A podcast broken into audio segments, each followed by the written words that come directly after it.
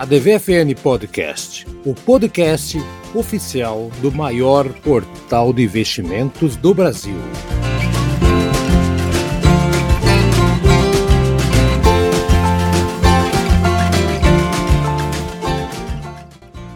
Fala pessoal, mais uma edição do seu DVFN Podcast, podcast, adivinha, oficial do maior portal de investimentos do Brasil.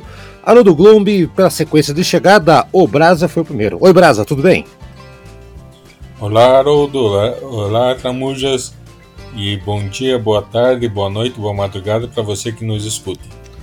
E o Tramuja chegando também aí no horário, hein, Tramuja? Bom dia, boa tarde, boa noite. Bom dia, nem que estamos gravando de manhã, né? Mas boa tarde, boa noite também. Olá, Haroldo. Olá, Brasa. Olá, ouvintes do podcast. Seja o horário que você esteja nos ouvindo, é, é seja bem-vindo, curta o nosso podcast que vai ser bem divertido.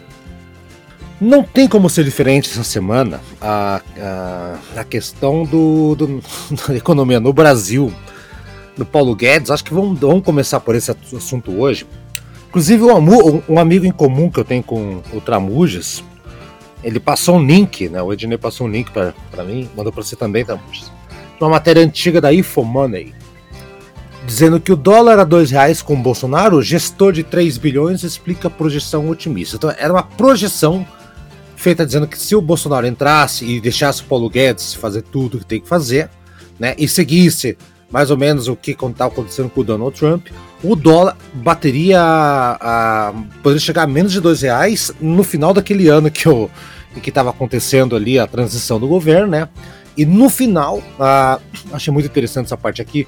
Paulo Guedes e Bolsonaro, entre aspas, né, do, do, do economista que falou aqui, não vão fazer, não vão conseguir fazer 100% do que querem lógico. Mas se conseguir realizar 50% já estará muito positivo. Eu queria perguntar para vocês dois, quando é que vão começar a trabalhar para chegar nos 50%? Que tá menos 300 já agora, essa semana, hein, Trabucha? É, o bestial Paulo Guedes, e, e aqui bestial na essência da palavra, porque realmente o Paulo Guedes é muito mais um encantador de serpente do que um, do que um executor de ações.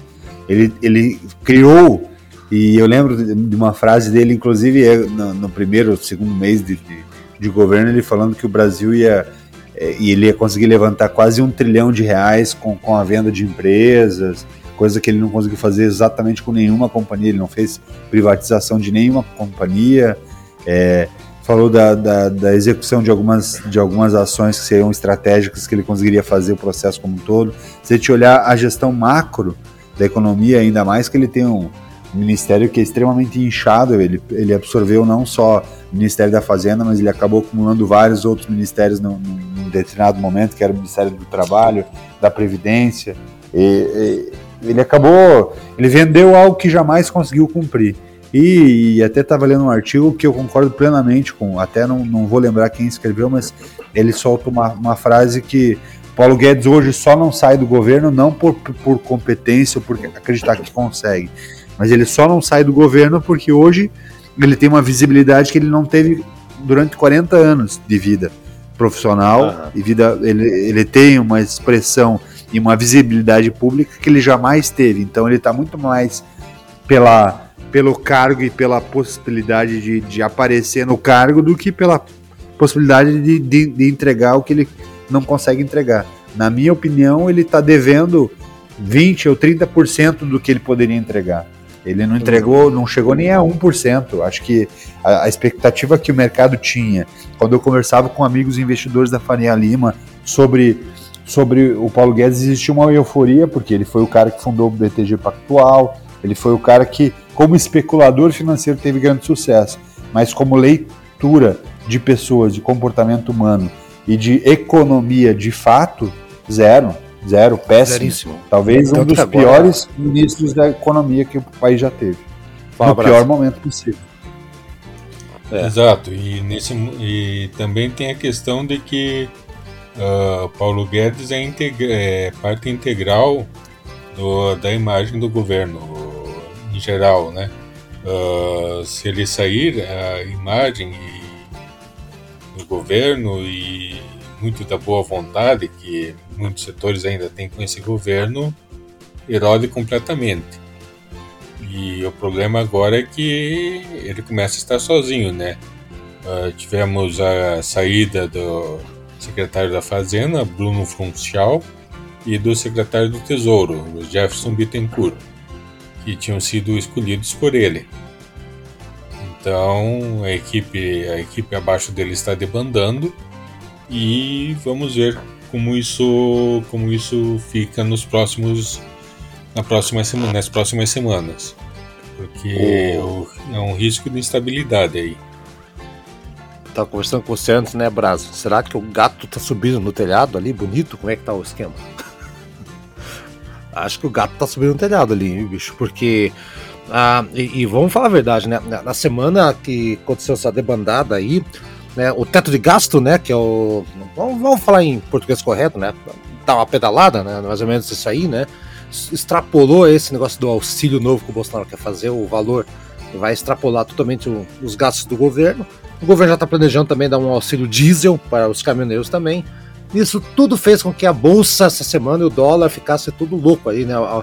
A, a, bolsa foi o menor número, né? O, maior, o menor patamar desse ano, né? 103 mil pontos. Quem estava performando muito bem até então.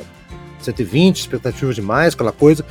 103 mil pontos. Tem gente pessimista dizendo que pode baixar dos 100, 100 mil se o troço seguir desse jeito aí. E o dólar, o dólar tá indo fácil, fácil para 6 reais aí, gente. Foi 6,75 ontem negociando, acabou acho que 6. Não lembro quanto acabou.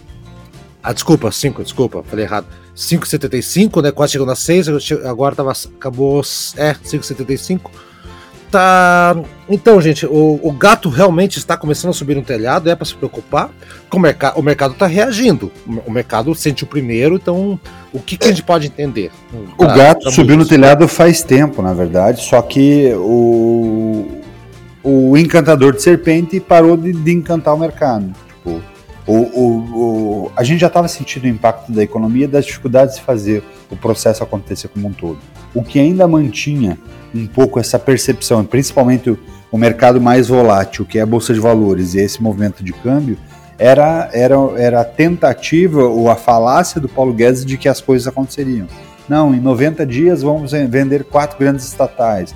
Ah, agora ele ia prometendo coisas que passava-se o período e ninguém lembrava daquilo e as promessas iam só se estendendo. Não, daqui a duas semanas, daqui a três semanas. O processo todo já estava já estava ruindo. E aí você olha a total incompetência do governo e você absorve, você percebe o movimento de total noção do que está fazendo quando, quando as ações começam a acontecer. Aí o Brasil promete um auxílio. Brasil, que é o novo Bolsa Família, agora com, com, com, com a camisa e com o uniforme do, do, do Paulo Guedes, então ele promete um, um novo, é, um novo auxílio, né, com, pegando mais dinheiro público aumentando o bolsa, o bolsa com, uma, com, com uma entrega de 400 reais, que eu concordo, eu acho que nesse momento a população brasileira sim precisa de ajuda e o auxílio emergencial que foi utilizado e que o governo deu durante um período de 600 reais para a população foi importante, inclusive para não para que não tivesse um impacto forte no, no crescimento do, do PIB brasileiro, então movimentou a economia e ajudou a economia de maneira assertiva e forte. Lembrando que o governo Bolsonaro queria, queria dar um auxílio de 200 reais. Quem forçou para que esse auxílio fosse de 600 reais foi a Câmara, a Câmara e o Senado. Então, é, o Congresso acabou fazendo e obrigando o Executivo a aumentar esse auxílio. Nesse segundo momento, a percepção é de que existe um total desgoverno, não existe a compreensão real das coisas para que se dê esse auxílio é, Brasil, esse, esse novo auxílio vai, vai ser acrescido é, além do teto, vai ser extrapolado um teto de gastos em mais de 80 bilhões de reais. E para que isso aconteça, inclusive, está sendo negociado uma pedalada fiscal muito maior do que a Dilma fez. É outro absurdo. É, pela pedalada é, é, que a Dilma fez, ela foi impeachmentada. Pela pedalada que o Bolsonaro fez, ninguém fala absolutamente nada, que é uma pedalada muito maior com quem o Estado deve há muitos anos você não pagar e prorrogar mais uma vez os precatórios para quem o Estado estava comprometido em pagar é um absurdo. Isso é, é, é um assalto do erário a pessoas que estão há anos brigando na justiça para receber um dinheiro das quais elas têm direito. É, você então, não pode agora... pegar também e fazer isso aí, né? Veja só, Tramor, você está pegando um valor que é, que é limitado, na verdade, um valor que não é uma fonte constante, né, de, de como um imposto. Da, exato, imposto, né? exato. Então, então é finito, então vai ser 400, vai tirar para dar os 400 reais para nesse auxílio durante um tempo e, e aí depois. Mas aí é, que, aí é que, além desse assalto absurdo com quem é, quem é, quem é o Estado é devedor, o que é mais absurdo ainda é que a projeção de pagamento desse auxílio de 400 reais é até o final de dois, 2022. Ou seja, o governo pega, faz o processo todo, é, usa isso como manobra eleitoreira, porque obviamente vai usar isso como manobra eleitoreira. Ano que vem tem aí, eleição. Ano que vem tem eleição. Se o Bolsonaro ganhar, ele vai dar um jeito de dar uma nova pedalada, porque é, é um governo que vive de truques e de façanhas incríveis que a gente aceita. É. E é um absurdo como nós, como população, não entendemos que isso afeta o todo. E aí, lá na frente, se ele perder, a bucha vai, so vai sobrar para o próximo governo, que é a tendência maior. Então, não existe uma preocupação real com a população brasileira e muito menos com a economia brasileira. E é, para fechar essa política cega, parece que na verdade o Paulo Guedes é o Mr. Magu. Não sei se todos vocês lembram daquele desenho de infância, que era aquele motorista cego que, que ia caminhando por tudo, por todos os lados e ia batendo nas coisas, ia tomando as percepções a partir do, do, do, dos tropeços que ele tomava, mas as decisões que ele tomava nunca eram decisões reais e exatas.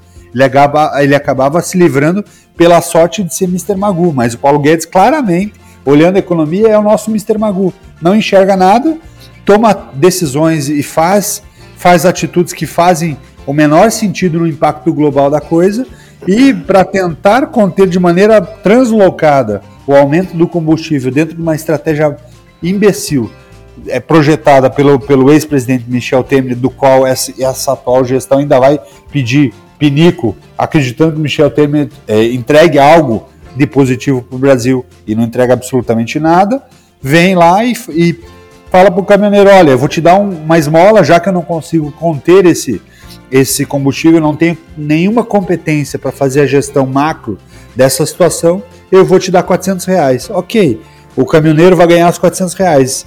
E os motoristas de aplicativos? E os motoristas de táxi? E, e várias outras categorias que vivem que do depende transporte. Depende do combustível, depende muito do combustível. diretamente afetadas dentro desse processo. Também vão ter direito a esse auxílio ou não? E eu acredito que um ponto grave aí é como o governo está antecipando as eleições.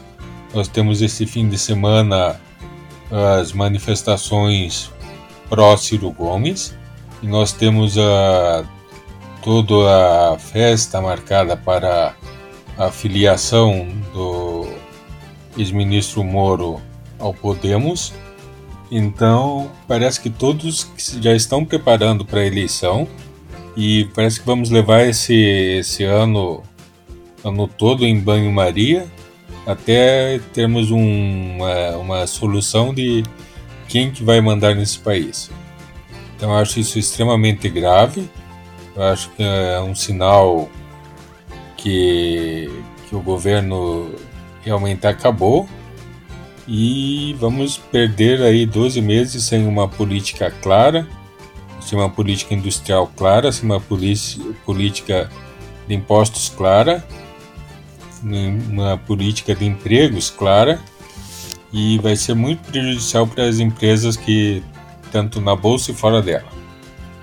É, é isso, é exatamente isso, Brasa. Só que aí o, o que é absurdo, assim, impressionante. É, é, eu lembro claramente assim, na eleição de 2018, o Bolsonaro dizendo que ele entraria e que a meta dele era fechar o governo em quatro anos e acabar com a reeleição. No primeiro de, primeiro de janeiro de 2019, a primeira coisa que o Bolsonaro fez até então foi subir no palanque e permanecer por lá até, até agora. É, se não tá pra brincadeira. Mas o que tá pra brincadeira é essa história da FIFA aí, que a gente jogava FIFA no videogame, né? Parece que vamos ter que mudar o nome do jogo aí. O que tá acontecendo, Brasil?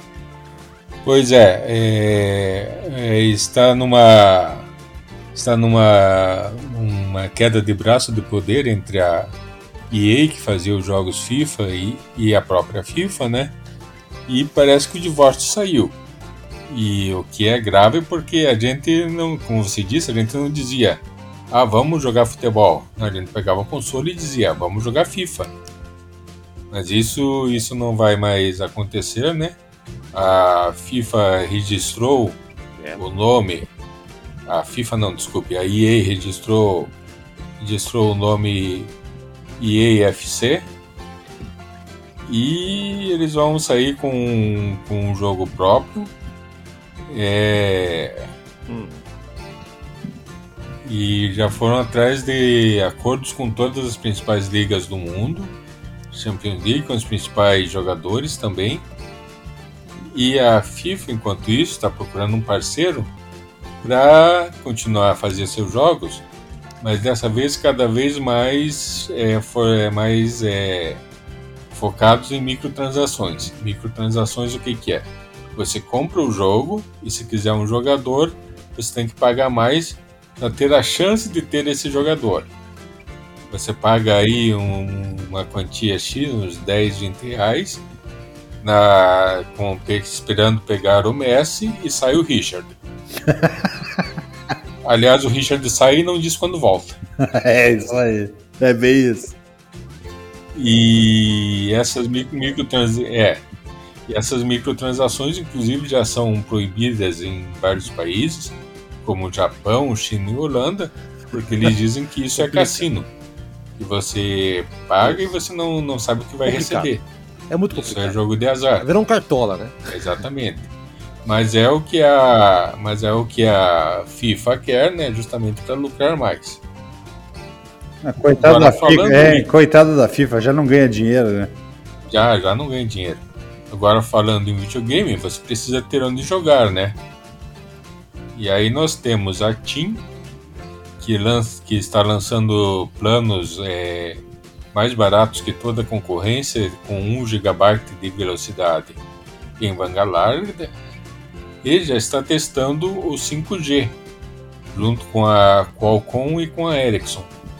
Então é uma empresa que está dando passos largos assim é, e agressivos no mercado querendo, querendo ter uma, uma frente à concorrência, tentando se diferenciar da concorrência. E se você tem onde, onde jogar, tem que ter onde, onde comprar o jogo, né? E aí nós voltamos para nossa velha conhecida Magazine Luiza, que comprou o site especializado em jogos e equipamentos eletrônicos Kabum, né? O CADE, ele aprovou diz que não tem nenhum problema, que não se trata de monopólio. E, e então aí temos mais uma mais uma aquisição do Magazine Luiza. Cada vez maior. Exatamente. Cada vez maior. E também, e também só para terminar, é, ampliando a, a concorrência no mercado do varejo, temos a rede, a rede varejista chilena Cencosud, que está prestes a fazer seu IPO. Muitas empresas estão desistindo do IPO para ver como a situação fica, né? Mas a Cencosud está está está firme nessa nessa nessa ideia de abrir o capital para fazer mais aquisições no Brasil. Eles já controlam grandes supermercados regionais, como o G Barbosa no Nordeste, o Bretas em Minas Gerais, e esse aqui eu tive que esse aqui eu tive que procurar propaganda no, no YouTube para dizer o nome, Presunic do Rio de Janeiro. Não conheço. Esse Também não conheço. Não. Também não. O... É, é uma das maiores redes de supermercadistas do Rio de Janeiro. Bacana. E então é mais um jogador de peso que vai usar a bolsa aí para tentar é, aumentar aí a, a, a, concentração e as aquisições no setor varejista. É, bem-vindo aí, né? O pessoal que está fazendo a IPO, está pensando em fazer aí, venham mesmo porque porque a gente precisa de mais players aqui na, na, na nossa B3. Isso é meio que todo mundo já sabe. Ah, Magazine Luiza, tipo, o processo, o que é gostoso de acompanhar a companhia é olhar como ela é coerente nas aquisições e, e ela é extremamente assertiva, buscando companhias que vá complementar o negócio dela ou que vá pegar o próprio negócio dela e dar uma reformulada da maneira como as coisas acontecem. Então, uhum. muito legal ver que a aquisição acontece nesse momento dessa forma. E eu gosto até para imaginar quais serão os próximos passos da companhia. Acho que os próximos passos dela mostram que, que ela ainda vai ser um pouquinho mais agressiva. Vai. A gente não sabe. É, as movimentações deles são. Eles dão sinais, dão teasers, né? Antes. Da, depois que a gente vê, vê fica, nossa, é isso, né? Mas a gente já tá percebendo aqui antes que não. A DVFN. Falar em empresa grande que tá expandindo coisa, as coisas dos gêneros. A Embraer, não dá para deixar de falar da Embraer, que entregou um total de 30 jatos no primeiro trimestre desse ano. Olha só, gente. E tava lendo aqui, eram 9 comerciais e 21 executivos, 14 leves e 7 grandes, né? Então no final de setembro, agora, né? Algum, algumas semanas atrás, na carteira de pedidos é, já totalizava 16,8 bilhões de dólares né, ao longo dos três meses que passou agora, né? Ah, só no segmento de aviação executiva, a Embraer já entregou ali o dentre tantos é, jatos, aeronaves, um simbólico, que é o seu jato número 1500. Né? Olha só, em aeronave, que é um Phenom 300E, né, o jato mais vendido por nove anos consecutivos, chegou a 1.500 unidades fabricadas. E estão ali fazendo, anunciaram já a venda de 16 novos jatos para Delta Airlines, né, que já somando ali os 71 jatos do modelo da SkyWest, né, então, que, é a, que é a, opera com a companhia aérea lá, com a, com a Delta já. Então eles estão fazendo uma... Estão entrando em tudo que é lugar aí, tem um, inclusive na, na Austrália também, que está é, sendo vendido lá algumas aeronaves para Austrálias. Ah, enfim, uma ação que vale muito a pena, que está crescendo pra caramba, tava vendo aqui, né? E lógico, todo mundo vai lembrar da Embraer, daquele desconforto lá da Boeing, que teve um ano passado, ano retrasado, não lembro que a Boeing ia fazer uma super fusão, ia juntar lá, e a Boeing desistiu, né? Mas a Embraer está se mostrando muito forte, muito rigoroso nessa reestruturação, né? Já é uma das ações mais valorizadas do, do, dos últimos meses aí. E o Boeing não afetou. Todo mundo achou que a, o Boeing ter desistido ia ser uma, um balde de água fria. Qual nada. Tá aí Embraer, Tramujas. Que empresa pra gente tirar o chapéu, né? Tá voando, literalmente, né? É, a Embraer é uma empresa é, fantástica, com certeza, até porque ela traz muita inovação para o país e ela é uma empresa que põe o Brasil de fato na vitrine do mundo é, de maneira muito assertiva, tanto que a, a, não sei se ele ainda é atual, né, Brasa, mas o garoto propaganda da Embraer na China era o Jack Chan. Então é, é, a companhia tá, entendia o modelo de negócio dela e tinha o Jack Chan na China como um garoto propaganda da companhia.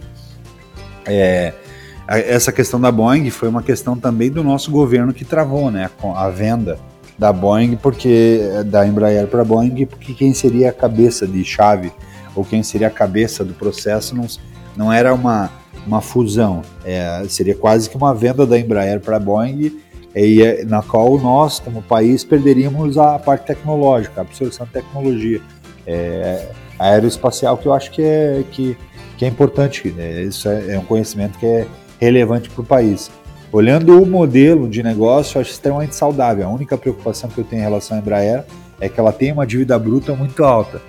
Ela é uma companhia de 27 bilhões de reais com uma dívida de 21 bi. Então é, é um ponto extremamente preocupante. Quando você olha alguns números, ela tem um PL negativo de menos 25 e, e ela, o dividendo dela, obviamente, ela não paga dividendo justamente porque ela ainda precisa sair dessa situação.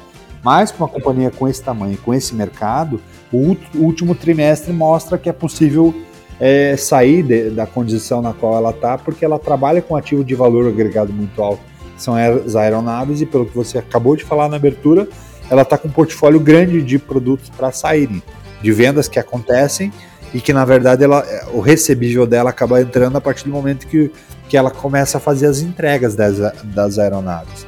Então você olha lá, a receita líquida dela no último trimestre foi de 5,9 bilhões, com lucro líquido de 438, dá um lucro líquido de menos de, de 10%, 9 alguma coisa, porém, 8 alguma coisa, porém é, mostra que a companhia pode sim sair desse cenário, desse lodo, desse cenário negativo, porque é, é ela tem ativo e ela, ela tem tecnologia para sair desse desenho de endividamento que aconteceu nos, nos últimos anos, até porque as aeronaves também foram muito impactadas nesse mercado pandêmico. Então, Exato, é, é, é, possível sim fazer essa volta. E aí eu espelho para o vídeo que a gente lançou ontem no canal da DVFN da Eternit. A Eternit em 2018 abria processo de recuperação judicial e em apenas três anos a companhia está voando com receitas absurdamente altas, já está zerando o pagamento de, de endividamento. Então, essas são coisas que podem acontecer desde que o negócio esteja conectado com o mercado. Exatamente. Só, só para um detalhe antes de passar para o Brasa, comentar aqui da, da, da, Embraer, só no segmento de serviços e suporte que eles também fazem, acho que uh, não sei se muita, as pessoas sabem disso, mas eles a, a, a Embraer assinou com vários contratos agora. Então, por exemplo, tem a Porter Airlines, que é, assinou um pacote de suporte de pós-venda com a Embraer para 20 anos, ou seja, todas as frotas comerciais uh, E2 da, da, da Porter Airlines a partir de agora conta com serviços ali de, de, suporte e manutenção também da Embraer. Então tem mais essa ainda, então não é só a fabricação. Então os caras já estão, já tem contrato assinado por anos isso aí. Isso vai gerar, uh, vai, vai gerar muita, vai trazer muito benefício para a empresa e para o papel da empresa também. Brasa, quer voar um pouquinho na Embraer aí, que, que dá o pitaco? É o momento. É, eu acho importante que a Embraer está é, também conquistando novos clientes Uh, tem, tem rumores sobre fechar com a KLM, né, europeia. Eles fecharam agora com a Aircom e com a canadense Air Sprint. Então são novos clientes que podem é, acrescentar novos negócios que, que a empresa que a empresa precisa justamente para diminuir essa todo esse endividamento e o futuro da Embraer também entrando nessa forte, uma das empresas líderes nos, nos táxis voadores, né? No, nos carros voadores. Então é, eu acho muito interessante essa empresa. E interessante também é que nos, nos, nos setores mais esquecidos a empresa também vai muito bem. É, por exemplo, esse ano eles dobraram o número de vendas de aviões agrícolas, né, usados para pulverização, para irrigação. Então é algo muito interessante. Isso aí, gente. Então o nosso podcast vai ficando por aqui. Já vou agradecer que então, o primeiro que chegou foi o Brasa. Brasa, até semana que vem. E qualquer coisa, grita aqui no celular para mim. A gente conversa durante a semana sobre o que está acontecendo. Vamos discutindo durante a semana, Brasa. É isso aí, obrigado Haroldo, obrigado Tramujas e muito obrigado você que, está, que está nos ouvindo. Isso aí, e Tramujas também, valeu, obrigado por participar aqui do, do, mais uma vez, você já é de casa, né? Fala mais um pouquinho, você falou que tem o vídeo da Eternite, que saiu agora, mas parece que tem mais coisa chegando aí, um vídeo bacana chegando aí na, no nosso canal do YouTube. O que, que vai ter nos próximos dias aí, Tramujas? Então, esse, essa semana a gente lançou da Eternity, que a gente conta rapidamente um pouquinho da história da companhia e, e fala muito de, disso que eu comentei rápido aqui, da companhia que estava em, em, recuperação judicial em 2018 e que se torna em 2021 um excelente ponto de investimento. Na verdade, ela já, já virou há algum tempo um bom, um bom ativo para o investidor que está buscando algo diferente e, e uma companhia que está bem conectada com o mercado. Ela teve, ela teve várias vários percalços até se reencontrar com o mercado e relançar um produto que tivesse é, aderência à necessidade atual do mercado e que não ferisse o impacto de saúde que era o que acontecia com a Terniche até então. Então é bem interessante é, é, ouvir lá e entender alguns números da Eternit. E a gente está lançando essa semana, na quinta-feira dessa semana, que vai entrar, a gente vai estar tá lançando o vídeo da TIM. Maravilha, então. Fiquem atentos lá no canal do YouTube, tá? O link na descrição aqui, se estiver acompanhando o nosso podcast. E até a semana que vem, pessoal, com mais investimento. Não se preocupem, acho que pior que tá não fica. Pega essa frase aí, última vez que falaram, o troço foi, foi pro vinagre, né? Então vamos ficar quieto aqui. Até a semana que vem, pessoal. Tchau.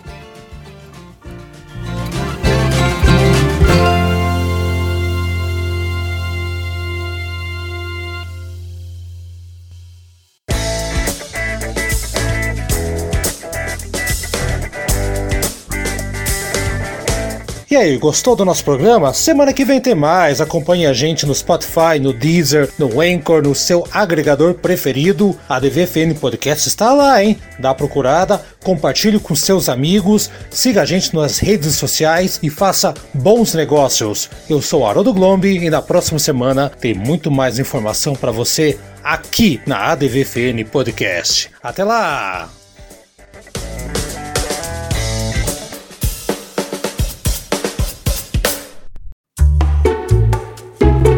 Este programa foi produzido pelo Na Pauta Podcast. Suas ideias sempre no ar.